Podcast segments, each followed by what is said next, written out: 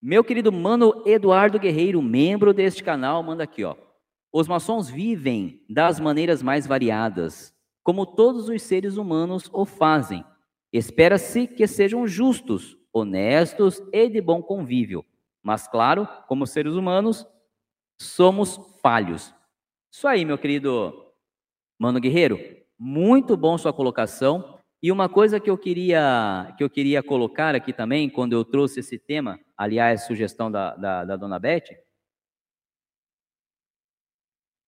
é o fato de que nós falamos muito aqui da questão da questão é, caráter, né, para com dos maçons. Mas eu quero deixar claro aqui também, né, nessa nessa nossa reflexão de hoje, nessa nossa live, que os maçons vivem sim, assim como o mano Eduardo Guerreiro colocou aqui, de formas diferentes, mas não só no âmbito de caráter, mas eles vivem sim de forma diferente no âmbito de é, é, possibilidades.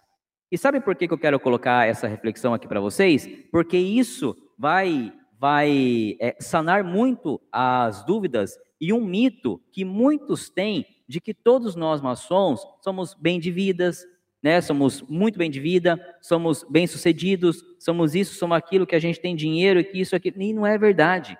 E não é verdade.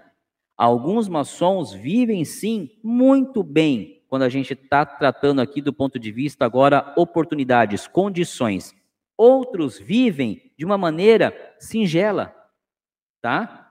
Ou seja, são aqueles maçons que trabalham de segunda a sexta ou de segunda a sábado, que vão lá para sua casa, que vão lá fazer a sua rotina, que pagam as suas contas ali na ponta do lápis, que tem mês que sobra, que tem mês que não sobra, que tem mês que vai ter que ir lá falar na loja que, puxa, esse mês eu não vou conseguir pagar, você consegue segurar para o mês que vem? Que tem mês que vai pagar adiantado a loja porque sobrou. Então, é, a reflexão da live de hoje também serve para esse ponto, quando a gente fala de como vivem os maçons. É não só no ponto de vista do caráter, né, da índole de cada um de nós, mas também no ponto de vista de como cada um vivemos.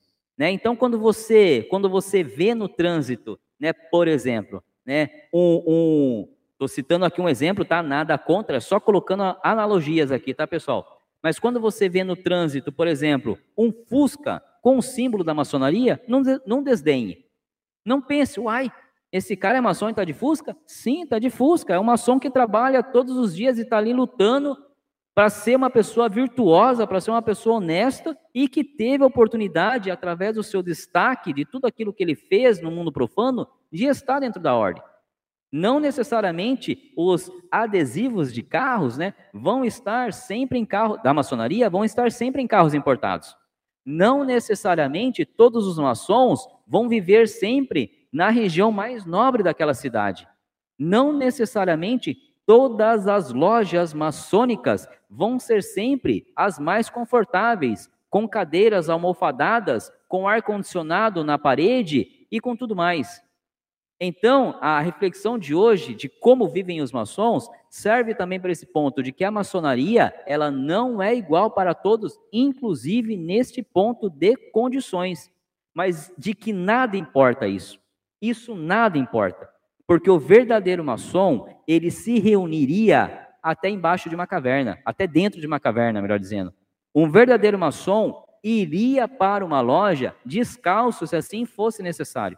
Então não é o poder aquisitivo que torna um maçom melhor ou pior do que o outro.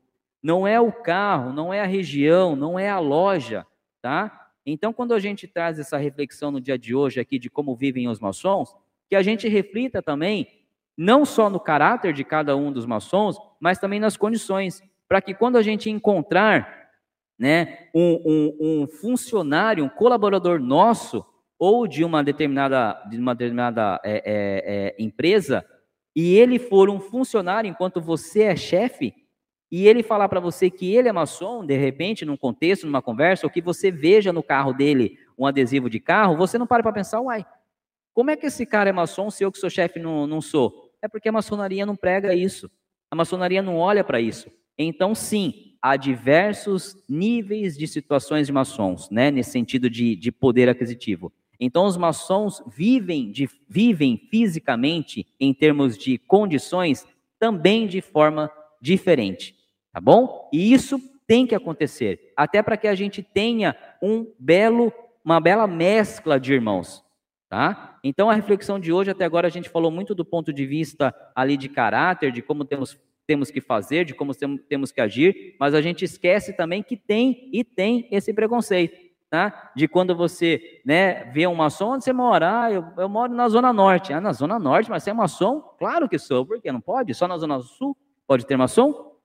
Entendeu? Então a gente vive também de formas diferentes. O importante é que não é isso que nos rege, ou não é isso que vai dizer o quão bom nós somos, mas sim aquilo que a gente pratica, aquilo que a gente leva da nosso, do nosso caráter, da nossa índole para dentro das lojas e aquilo que a gente transporta aqui para o mundo profano. Bom? Obrigado, meu querido mano Eduardo Guerreiro, aí, pela oportunidade aí de falar do tema. Obrigado, viu?